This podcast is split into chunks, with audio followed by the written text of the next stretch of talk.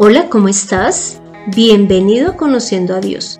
Mi nombre es Consuelo Gutiérrez y te estaré acompañando en este podcast, en donde conocerás más de Dios y cómo llevar a la práctica tu vida de fe. Te cuento que en el episodio 122 estuvimos trabajando el tema de la infidelidad entre parejas. En el 124 se habló del adulterio o de la infidelidad espiritual.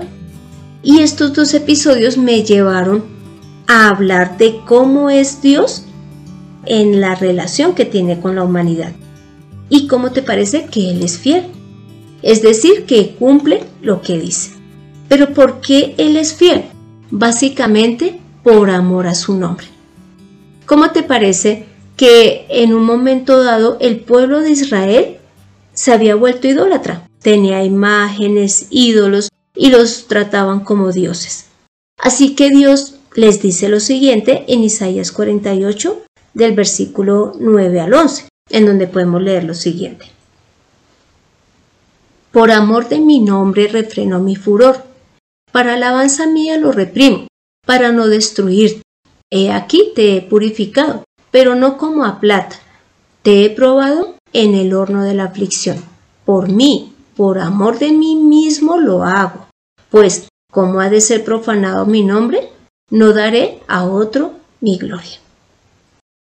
Como pudiste observar, Dios está diciendo, es por amor a mí, a mi nombre y por mi gloria que no los he de destruir. ¿Por qué? Porque sencillamente el pueblo de Israel estaba incumpliendo el pacto.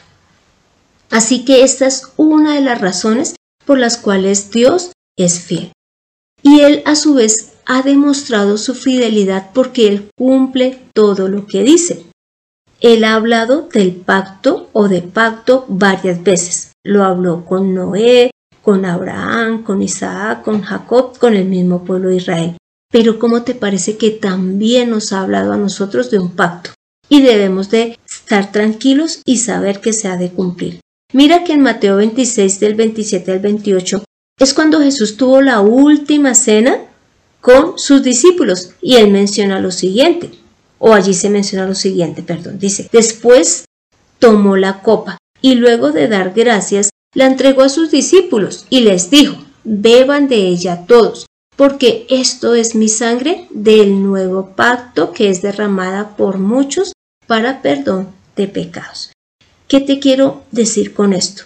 Es que Dios es fiel y si a través de la sangre de Jesús que limpia nuestros pecados, Él está haciendo un pacto, pues lo cumplirá. ¿Qué significa? Que nosotros, si hemos creído en Jesús, hemos sido perdonados. Pero también, ¿qué pasa? ¿Por qué Dios es fiel? Porque Él a sí mismo no se contradice. ¿Cómo te parece que en Romanos hay una pregunta? Básicamente ahí en Romanos 3 y en el versículo 3 y 4, en donde dice lo siguiente, y es, si el hombre es infiel, si le falta fe, ¿será que eso anulará la fidelidad de Dios? Y ya en el versículo 4 contesta de manera certera, de ninguna manera Dios es siempre veraz, aunque todo hombre sea mentiroso. Y además ya en 2 Timoteo, en el capítulo 2 y versículo 13 menciona, si somos infieles, Él permanece fiel, porque no puede negarse a sí mismo. Esta es otra condición por la cual Dios es fiel. Y algo muy importante es que Jesús, quien es la palabra de Dios hecha carne y quien ha venido a revelarnos al mismo Padre, Él también se mantiene fiel como el mismo Dios y además mira que Él fue fiel en lo siguiente. ¿Por qué te menciono esto? Porque es importante saber que Jesús guardó las mismas características que tiene el Padre y es el ser fiel. Él fue fiel en el testimonio que daba del Padre, en la palabra que expresaba de Dios, en las obras que mostraba de Dios y también en su servicio. ¿Por qué? Porque Él tiene las mismas características de Dios. Así que ahora la siguiente pregunta que hemos de contestar es, si Dios es fiel, ¿qué podemos esperar de Él sabiendo que lo va a cumplir? Pues para esto te pido que leamos el Salmo 23, que dice así. El Señor es mi pastor, nada me faltará. En campos de verdes pastos me hace descansar, me lleva a arroyos de aguas tranquilas, me infunde nuevas fuerzas y me guía por el camino correcto, para hacer honor a su nombre. Aunque deba yo pasar por el valle más sombrío, no temo sufrir daño alguno, porque tú estás conmigo. Con tu vara de pastor me infundes nuevo aliento. Me preparas un banquete a la vista de mis adversarios. Derramas perfume sobre mi cabeza y me colmas de bendiciones. Sé que tu bondad y tu misericordia me acompañarán todos los días de mi vida y que en tu casa, oh Señor, viviré por largos días. Imagínate, este salmo son solo seis versículos, pero es toda la promesa de Dios y toda la voluntad de Dios expresada en esta pequeña porción.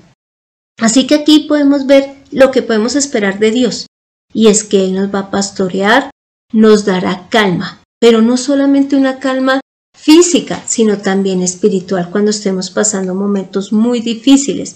Él nos va a sustentar en todo tiempo nos va a acompañar siempre.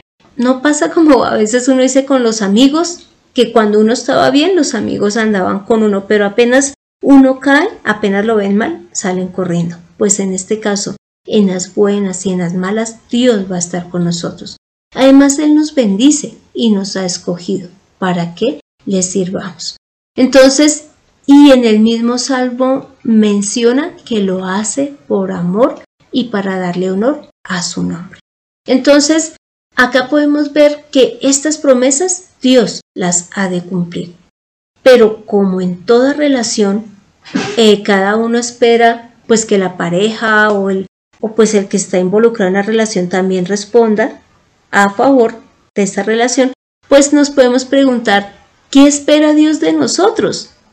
Pues mira que en Deuteronomio 7.9 lo dice de manera muy clara en donde podemos leer lo siguiente. Reconoce pues que el Señor tu Dios es Dios, Dios fiel, que guarda el pacto y la misericordia para con los que lo aman y guardan sus mandamientos hasta mil generaciones. Entonces, acá está diciendo que lo que Dios espera de nosotros. Y pues solo voy a mencionar tres cosas porque pues ya hablamos de la fidelidad espiritual en el episodio 124. Entonces acá está diciendo que lo amemos y que guardemos sus mandamientos. Pero mira que ya en Isaías 25 podemos leer lo siguiente.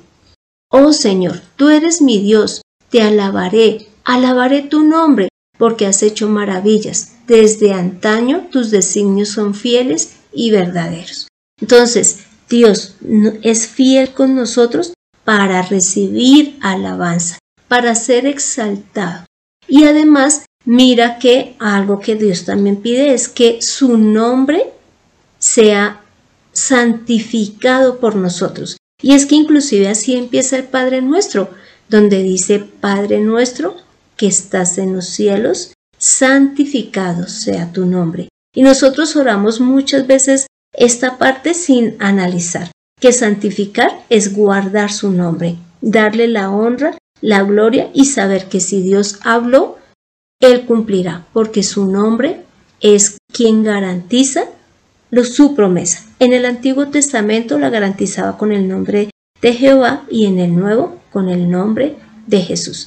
Así que si tú eres una persona que hasta ahora estás iniciando tu vida espiritual, ten confianza en que lo que leas en las escrituras y que sea una promesa para ti, Dios la va a cumplir tanto en lo bueno como en lo malo, porque una vez dice, ay, sí, yo quiero recibir las promesas de Dios cuando son eh, bendiciones, pero no, Él también cumple cuando dice que ha de castigar. Así que confía. Y si eres de pronto de las personas que, que dudan de la existencia de Dios o no crees, pues te invito a que leas la palabra. Mira que ahorita mencionamos el libro de Isaías. ¿Cómo te parece que este libro fue escrito 700 años aproximadamente antes de que Jesús viniera, y sin embargo, muchas de las cosas que allí se dijo se cumplen en Jesús. Y inclusive desde Génesis, promesas que Dios le hizo a Adán y Eva se cumplen con el nacimiento de Jesús. Así que ahí podemos ver la fidelidad de Dios. Y ahora te invito a que me acompañes a esta oración. Padre Santo, gracias porque podemos confiar en ti. Tú has mostrado que eres un Dios fiel. Tú haces pactos con la humanidad y ni siquiera es tu necesidad. Tú eres Dios y no necesitas de pactos. Pero nosotros sí, porque podemos saber qué esperar de ti. Y ahora tenemos la certeza de que todo lo que tú dices lo cumples y siempre vas a ir diciendo solo la verdad. Señor, ayúdanos a creer en ti Ayúdanos a saber que cada palabra que leemos en la Biblia que ha sido dicha por ti, o ya se realizó, se está ejecutando o se realizará. Y que por lo tanto podemos saber que tú eres un Dios fiel y que nunca nos abandonarás y siempre estarás atento de todos los que creemos en ti. Señor, y que esto también nos ayude a tener la facilidad de predicar, porque no estamos llevando a un Dios mentiroso, a un Dios de piedra o a un Dios de palo a un Dios que no escucha, sino un Dios que es fiel y es verdadero. Padre Santo, hemos orado en el nombre de Cristo Jesús. Amén. Así que toma la mejor decisión, cree y confía en Dios, que Él no cambie. Dios es real y desea que lo conozcas. Descúbrelo en Conociendo a Dios. Este fue el episodio 128, en donde vimos que Dios es fiel y que todo lo que Él dice o ya lo ejecutó, lo está ejecutando o lo realizará, pero que podemos tener la certeza de que nada quedará eh, por hacerse. Así que te animo para que leas el Salmo 32, Isaías 43, eh, Juan 6 del versículo 53 al 56. Así que te doy las gracias por escuchar este episodio. Mientras haces tus votos para tu futura esposa o esposo. O vas manejando camino a, al lugar donde necesitas ir. Y no olvides compartir este episodio, porque las personas necesitan saber que tienen un Dios confiable. Y si deseas que tratemos algún tema en especial, no dudes en escribirme al correo de mirtaconsuelog.com o dejarme tu comentario en el podcast. Soy Consuelo Gutiérrez tu compañera en este camino de fe. Quiero darle las gracias a José Luis Calderón por la edición de este podcast. Pasemos nuestras vidas en las promesas de Dios. Nos vemos en el próximo episodio.